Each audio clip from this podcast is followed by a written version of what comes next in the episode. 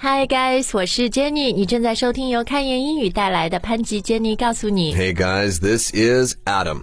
哎，那我们现在已经十二月了，而且十二月中了，嗯，大家有没有进入一种嗯回顾自己、总结自己二零一九年的状态？ Yeah, it really is time to wrap up 2019, sort of collect our thoughts and and you know start to move on. Exactly, and that's what we're doing today. 今天呢，我们就要教教大家英文怎么说总结这件事儿。 Okay, so if you guys check in the dictionary, the first word that is going to come up is summary. Summary, Summary.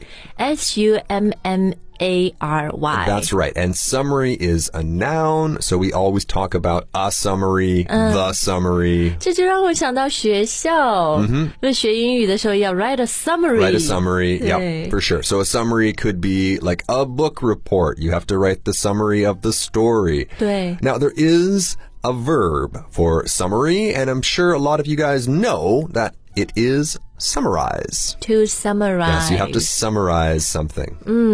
好，那是不是还可以说 in summary 呢 Oh, yes, that's good. You can say in summary. 这个就是比如写文章对吧？到最后哦，总结一下我的观点。嗯 Right. in summary In summary, Adam should get a raise. 又 right. 来 了。 that was my report. 哎，但是 how common is it to use it in daily speech？、就是嗯口语里面会说 in summary。 Uh, maybe not super common. We do have kind of a shorter phrase that we say, which is to sum up. That's right。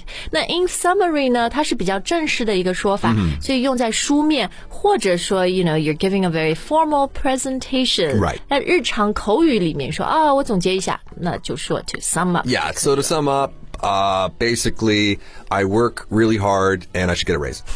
好，那除了 summary or summarize 呢，字典里你还会看到下面这个词 Hmm, are you talking about conclude? I am。Oh, Okay, conclude.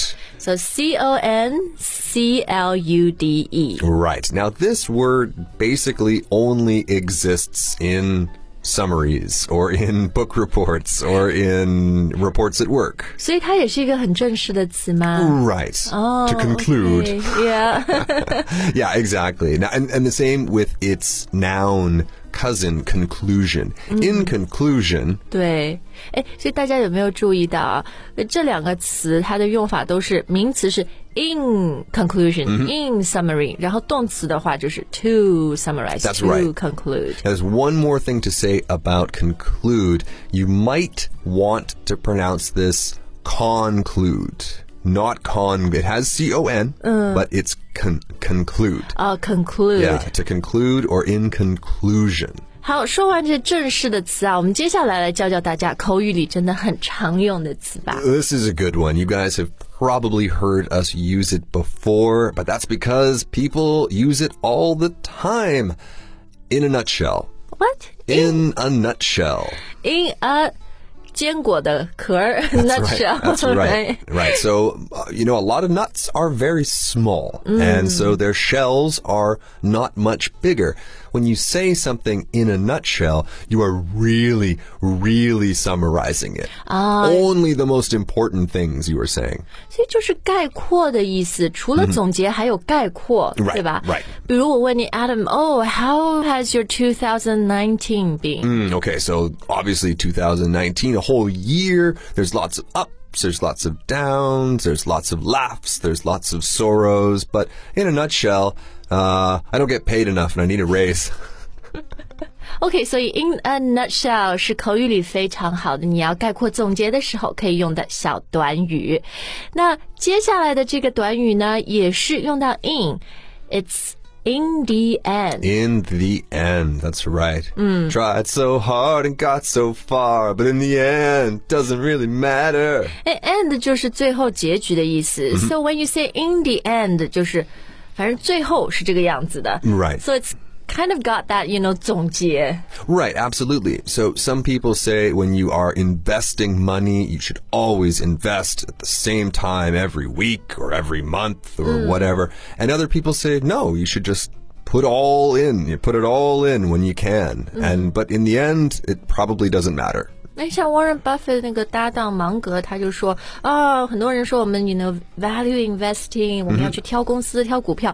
他说，但是他们 miss 一个很重要的点，就是 in the end，、what really matters is 在什么价位买。 一个很好的公司，你在它最高价的时候买也不行。 Right, right, right. So, you know, guys like that, guys who are always giving really deep or really important advice, will often use this phrase. You know, you could look at it this way, you could look at it that way. In the end, What matters? yeah, what is- matters is this. So it- it's funny because I actually do use this phrase and the next one a lot.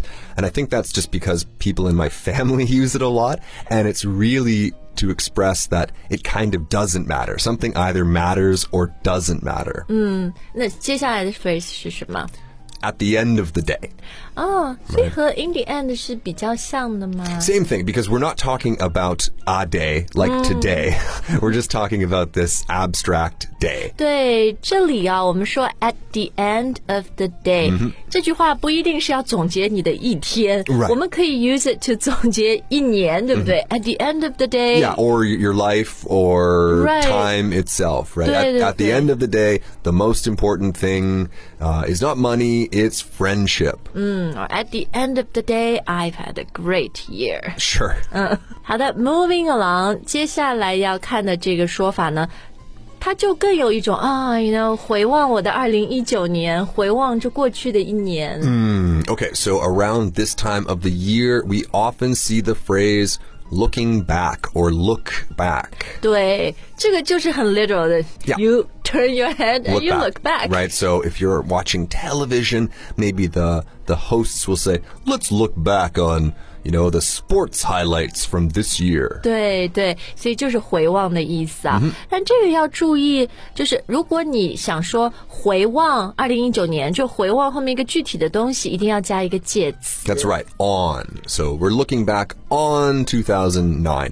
You could also say at, but, Oh, but this good. phrase looking back on, it just sounds, I, I, I almost can't describe it. It just sounds a bit better. 但如果别人问你说：“哎，你二零一九年怎么样？总结一下。”你也可以就说：“Well, looking back, you know, I've had some ups and some downs.” 对吗 Right, that's true. That's true. So you, if you're going to use a phrase after it, then don't even worry about the preposition. Mm. If you're talking about the year, let's just play it safe and say, looking back on 2019. Right. Uh. But for example, if I'm talking about my life, you know, looking back on my life, looking back at my life, they're both fine. Mm. 那今天我们就说的是总结回顾过去的一年啊。那在年底的时候呢，各大媒体都会出这一类的 Year in Review 报 Have 道。 we ever done that? We should. We if should. I have- can't, I can't believe we haven't thought of that until 2019. The year in review. 对 Yeah, so uh, magazines, newspapers, TV shows, they will always publish some kind of year in review. 对，因为 review 的有一个意思就是回顾总结。Re 这个前缀就是 do it again。 Do it again. You're reviewing it again. Doing it again, that's right. Now, of course, you might think, well, why don't we just call it year review? Right? Because we have things called peer review, and there's all sorts of different reviews. I don't know the answer. I just know that since I was a little boy, I've always seen this phrase at the end of the year year in review. 对，所以大家就把它当一个完整的短语、完整的语块来记啊。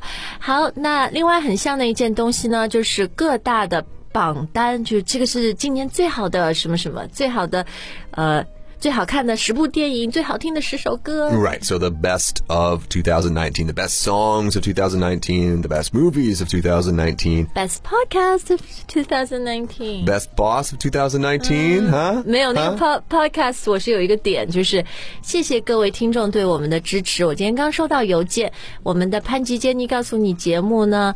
又获得了苹果的二零一九年最受欢迎播客之一。然后今年我们是跟其他好多优秀的播客啊，新的或者像我们这样有年头的 veteran podcast 一起共享这个荣誉。那我觉得也是。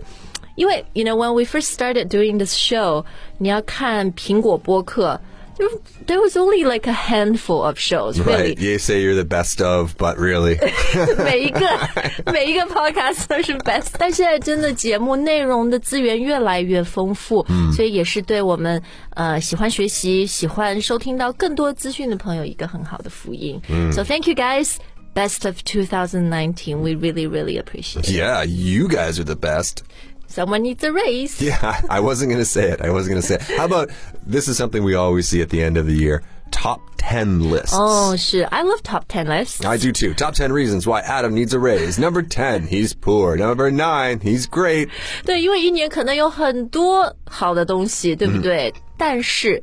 To sum up，这是最好的十个。嗯、I really with top ten lists，呃，也有人会做 top five lists。 Yeah, or top 20. 对 sure, 对 it doesn't, the 各种各样 number doesn't matter. Um, top 10 is only famous. Well, it's, it's famous for two reasons. One, uh, top and 10 both start with T. 对。 So that just sounds nice. And also because it was on a very, very famous TV show for 30 years. Which Oh, TV show？ uh, one of your favorites, David Letterman. 哦，是吗 Yeah, the top 10 list. Right，every day， Every 每 day. 天看。对，好，那这些榜单啊、review 啊、lists 啊，they're kind of all like wrapping up the year，嗯 Mm-hmm， That's right. And I think I used this phrase uh, towards the beginning, wrap up. A little bit different than 我想说，因为你很喜欢吃 wrap，很喜欢吃卷儿嘛 I。sure do. Yeah, I sure do. Had, had one for lunch and I wrapped that up pretty quickly. So, wrap up has lots of different meanings.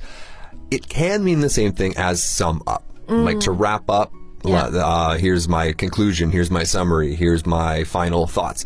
But it can also mean to finish.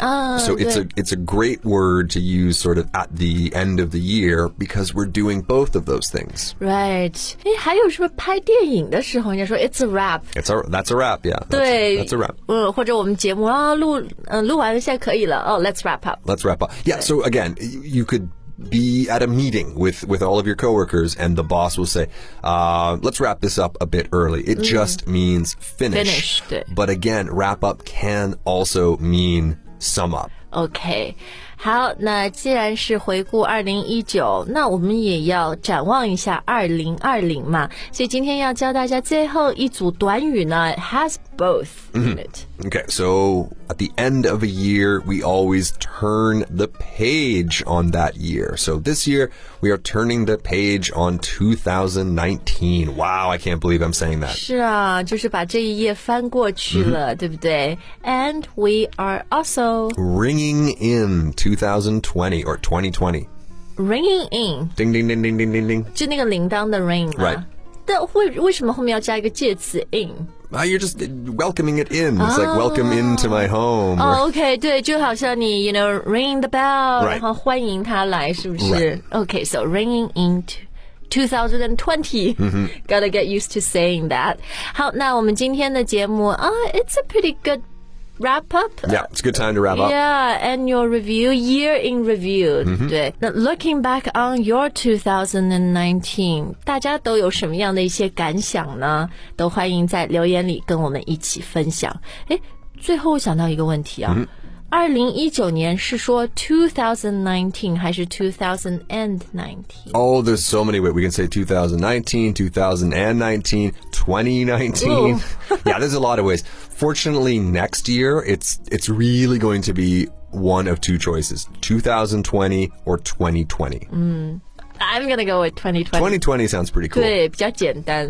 好，今天的节目就到这儿。最后呢，也谢谢所有听众朋友们对我们的支持，让我们又获得了苹果年度最佳播客称号。谢谢大家，我 see you next time，下次再见。 All right, bye, guys.